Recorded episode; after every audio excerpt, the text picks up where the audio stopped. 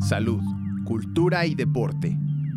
Has llegado puntual a la cita. Vamos a abrir el tablero y es momento de lanzar el dado. ¿Cuál será el tema de hoy?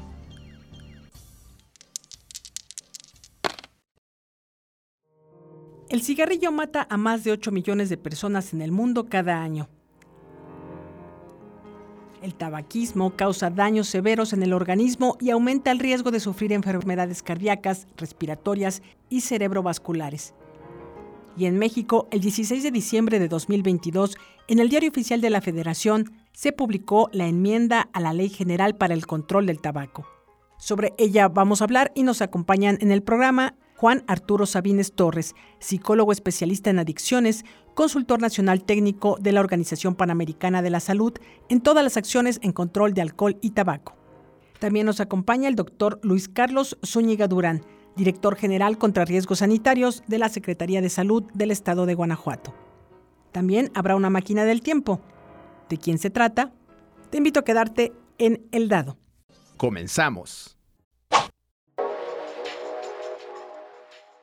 Arturo Sabines es consultor nacional técnico de la Organización Panamericana de la Salud, una oficina regional también de la Organización Mundial de la Salud para el continente americano, en todas las acciones en control de alcohol y de tabaco. Asiste técnicamente con sus contrapartes como son la Secretaría de Salud Federal, las estatales, municipales, el Instituto Nacional de Enfermedades Respiratorias, el Instituto Nacional de Psiquiatría, entre otros, en la elaboración de proyectos aportando evidencia internacional. También da seguimiento a aquellos acuerdos que a nivel global México ha suscrito. Y en el tema del convenio marco para el control del tabaco de la Organización Mundial de la Salud, él, como consultor técnico, da seguimiento al cumplimiento de esos acuerdos. Antecedente. El tabaquismo, al asociarse con graves enfermedades, es un problema mundial que anualmente cobra miles de vidas. Por ello, en la 56 Asamblea Mundial de la Salud del 21 de mayo de 2003, se elaboró un convenio marco para el control del tabaco, convencidos de que este instrumento representa una iniciativa para el progreso de la acción nacional, regional e internacional, así como la cooperación mundial encaminada a proteger la salud humana de los efectos devastadores del consumo y exposición al humo de tabaco. México en 2004 fue el primer país de América que lo ratificó y entró en vigor el 27 de febrero de 2005. Al entrar en vigor el convenio marco, México actualizó su marco jurídico y por eso creó la Ley General para el Control del Tabaco en 2008. Luego en la Ciudad de México y algunos estados modificaron su ley local.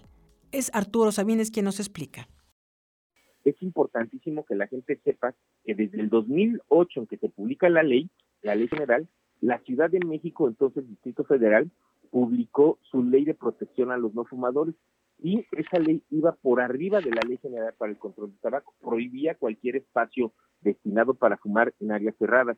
¿Qué fue lo que pasó? Evidentemente restauranteros y, eh, empresas de, servicios como hotelería impugnaron y se ampararon contra esa ley y el tema llegó hasta la Suprema Corte de Justicia, quien al final falló a favor del gobierno del entonces Distrito Federal para decir que la Ley General para el Control del Tabaco es el piso y que las entidades podían ir por arriba de esa, de esa ley.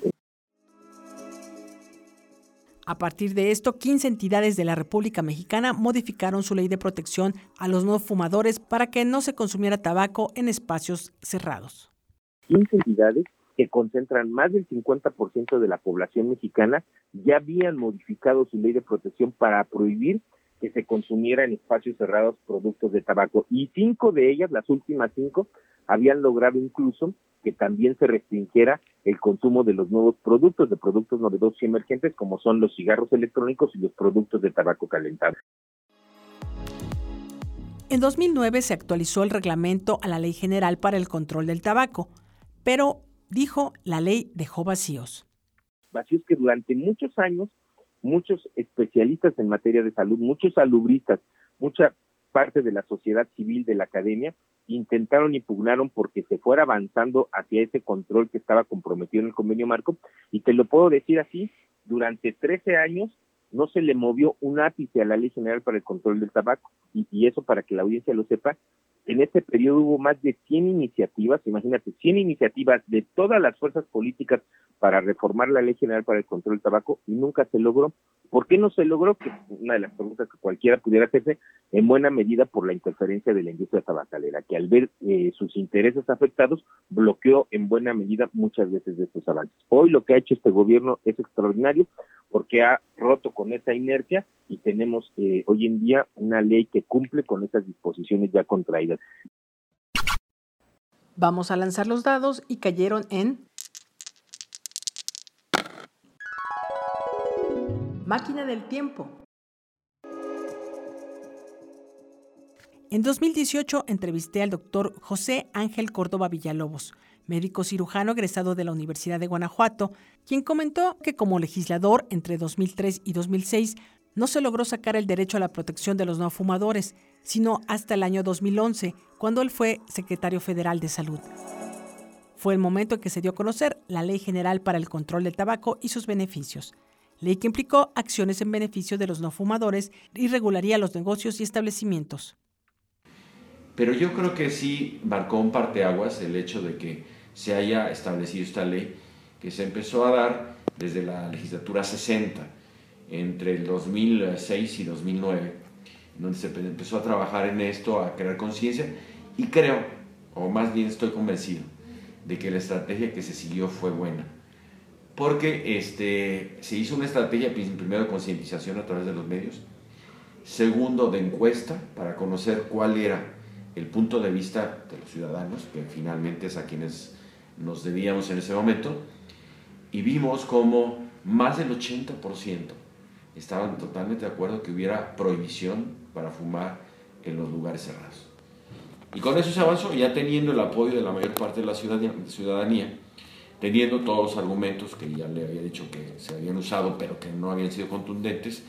Entonces llegó el momento en que se pudo este, meter la iniciativa, pudo salir adelante eh, no sin antes tener eh, algunas otras situaciones complejas, yo me acuerdo muy bien en 2005, en que ventilaron ahí, había frecuentemente cabilderos o cabilderas más bien, muy guapas, que iban y, este, y bueno, le ofrecían a uno ir en un viaje con evidentemente todo pagado a Suiza, Europa, algún lugar en donde se tenían ellos las fábricas más grandes para la producción de tabaco. Y de pasada pues yo me acuerdo porque alguna vez me lo ofrecieron y yo nunca fui al Gran Premio de, de, los automóviles de Fórmula 1 en Hungría.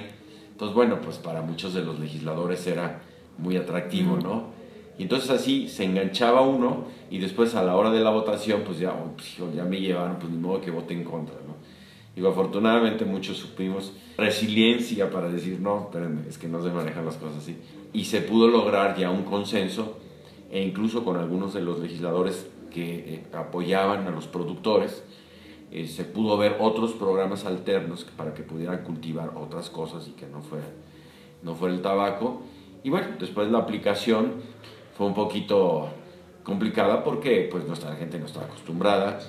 La gente tuvo que hacer, sobre todo los que tenían eh, lugares para expendio de alimentos o restaurantes, etcétera, adecuar espacios, hacer inversiones y ahí hubo, bueno, algunos reclamos, pero qué bueno que esto se dio. Creo que fue uno de los grandes pasos en la historia de México en favor de la salud pública, en, la lucha contra el tabaco.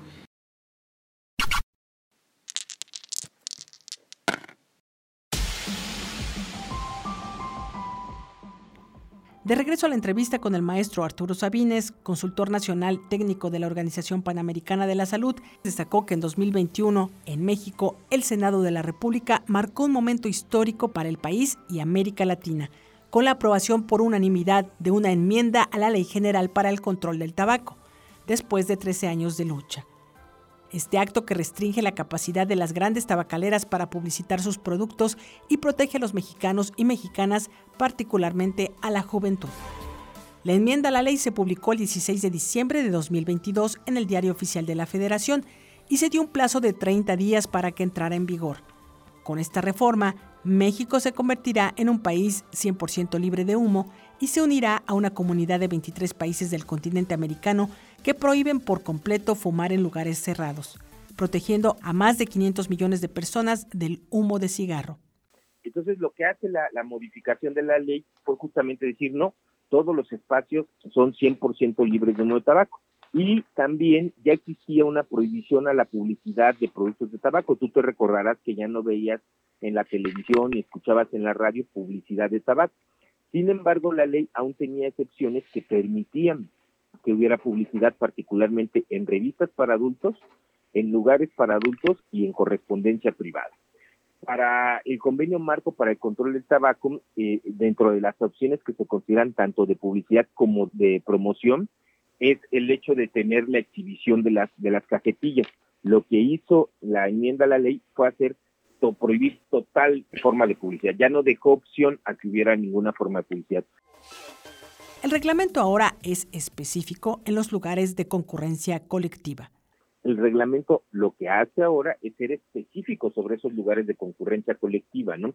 Y eso me parece muy importante porque es un acierto también del, gobierno en el que el reglamento proteja a las personas también en esos espacios que muchas veces no tienes otra medida de protección como pueden ser los estadios en los que tú vas y en la grada directamente los que están delante de ti están fumando aunque vayas con familia y hoy eso, eso ya está, está restringido, ¿no? Y agrego. Están señalados los, los, los auditorios, los estadios, todo eso que hoy en día eh, enlista eh, el reglamento, porque son espacios en donde la gente convive, que además obviamente de no ser cerrados, quedas expuesto al humo del tabaco.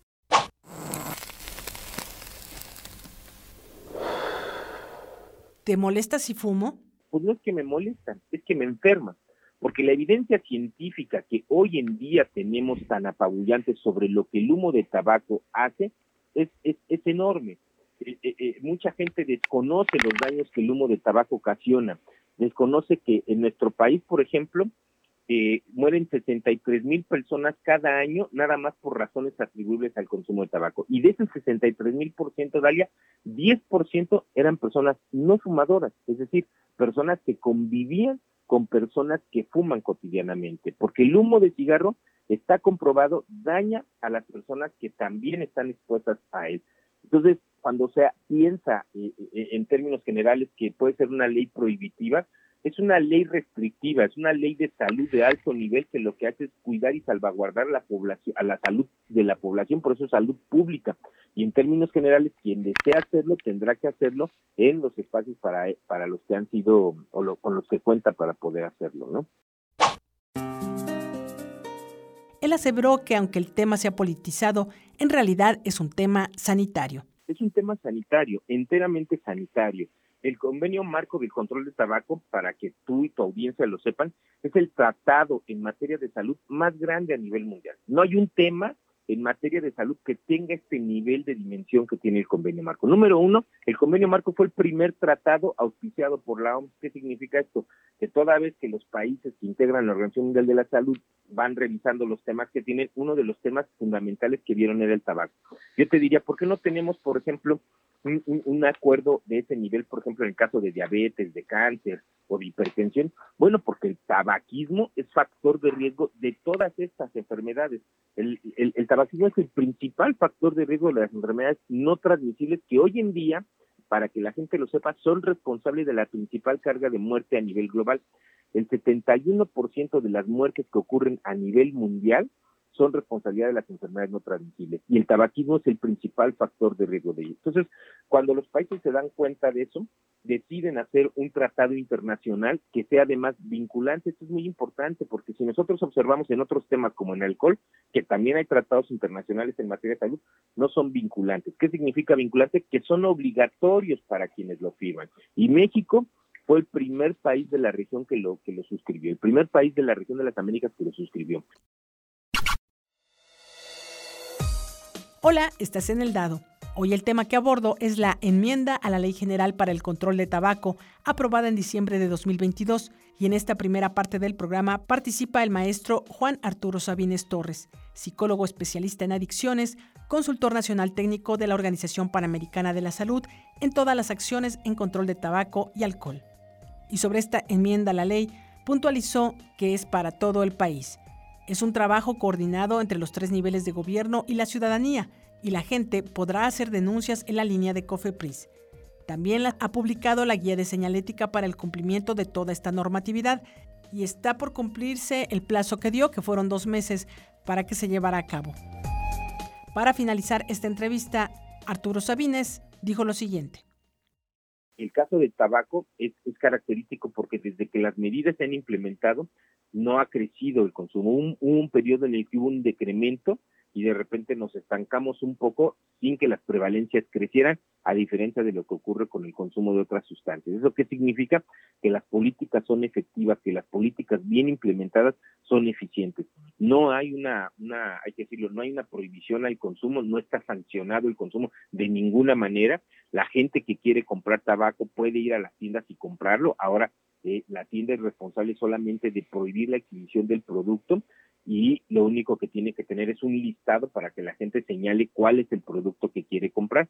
Eso, como tú bien señalabas, ya ocurre en otros ocho países que, están en la región y eh, es una medida que gradualmente irá creciendo. Hay otras medidas más fuertes, hay países como, como Australia, como en el caso de América, el propio Uruguay, que tienen lo que es el empaquetado genérico neutro. ¿Esto qué significa? Que la cajetilla no tiene ningún distintivo de marca, solamente tiene advertencias sanitarias y en una tipografía estandarizada, se dice el nombre del producto, es todo lo que tiene. Bien, eh, esas son medidas que de manera global han ido creciendo para, para, para avanzar en la medida de control del tabaco. No se prohíbe el consumo, se regula a un alto nivel por la protección de salud y creo y creemos en general este gobierno está haciendo mucho en materia de protección de salud en el caso de control del tabaco. Vamos a lanzar los dados y cayeron en entrevista. Ahora vamos a platicar con el doctor Luis Carlos Zúñiga Durán, director de riesgos sanitarios de la Secretaría de Salud, quien destacó que a partir de que se conoció esta enmienda a la Ley General para el Control del Tabaco, ha habido diferentes reuniones por parte de las autoridades de salud en diferentes municipios del estado. Nos hemos dado la tarea, primero, de, dar a conocer pues esta, esta este nuevo decreto, que si bien eh, hay una máxima por ahí con los abogados que dice que el desconocimiento no exime el cumplimiento de la ley, pues sí ha sido un interés muy particular de nuestro secretario, el doctor Daniel Díaz Martínez, el que estemos en contacto básicamente con este gremio de prestadores de servicio para dar a conocer estas nuevas este, disposiciones, ver cómo podemos ir caminando, no ser punitivos, no ser ahorita de alguna manera sancionadores de manera muy directa, sino más bien eh, propositivos, cómo podemos pegarnos a esta ley, que como tal debemos de cumplirla, pero dando oportunidad con ese eh,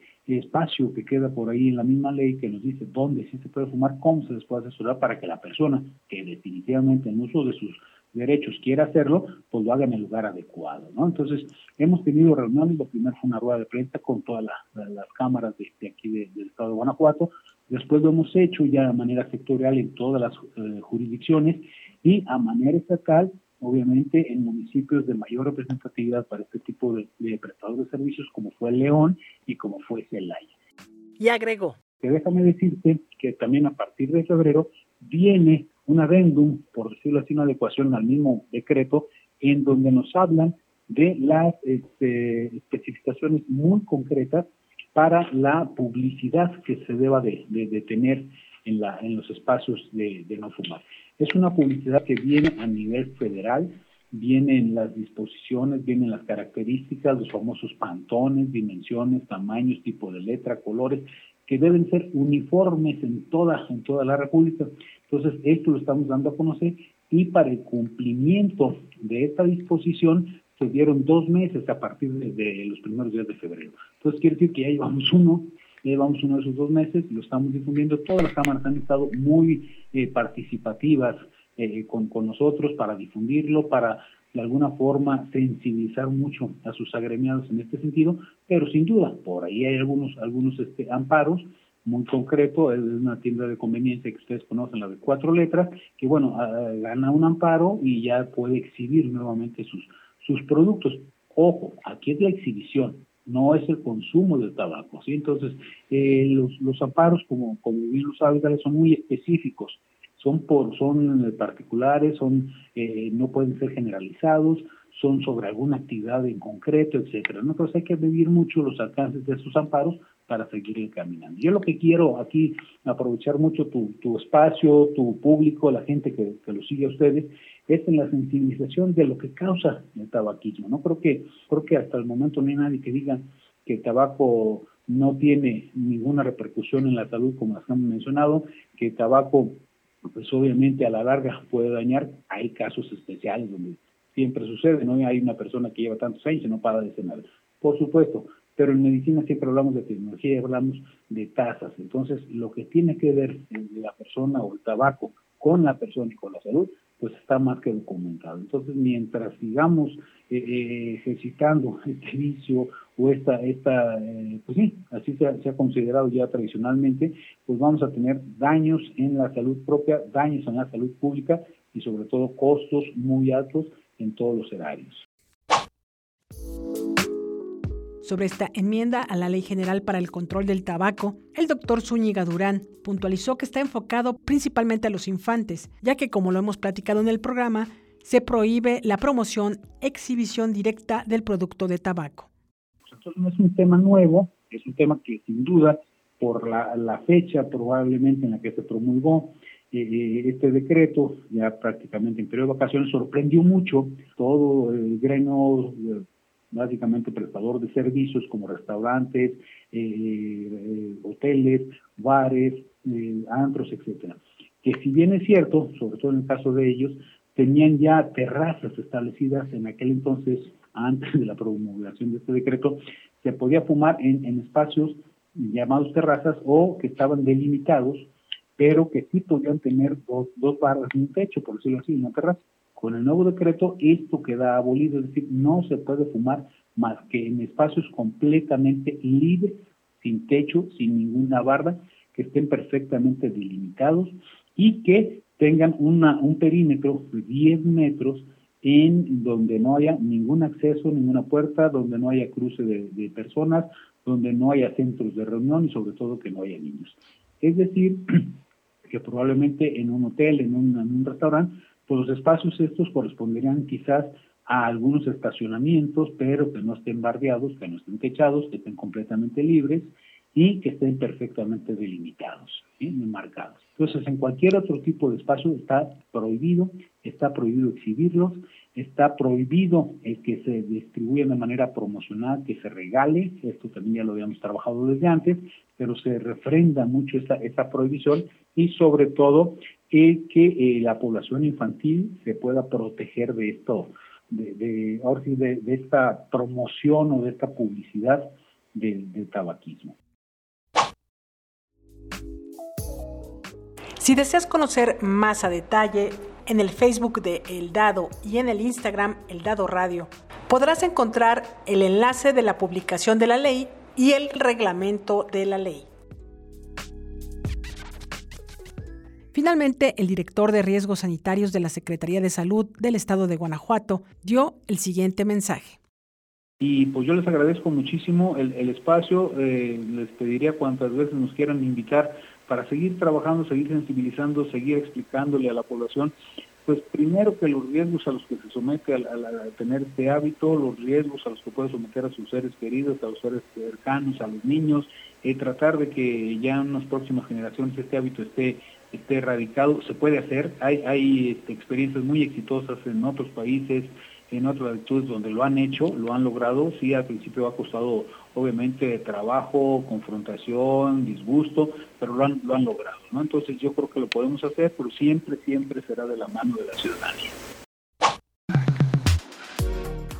Gracias al maestro Juan Arturo Sabines Torres, psicólogo especialista en adicciones, consultor nacional técnico de la Organización Panamericana de la Salud en acciones en control de alcohol y de tabaco.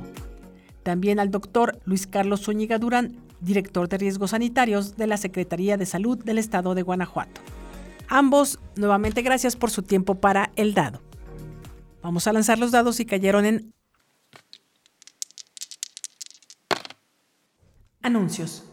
¿Deseas externar tu opinión sobre este u otros programas? Puedes hacerlo a través de Instagram, donde estoy como El Dado Radio, o bien en Facebook, donde estoy como El Dado. Gracias, que tengas un excelente día, cuídate mucho, nos escuchamos en la próxima emisión. Hasta pronto.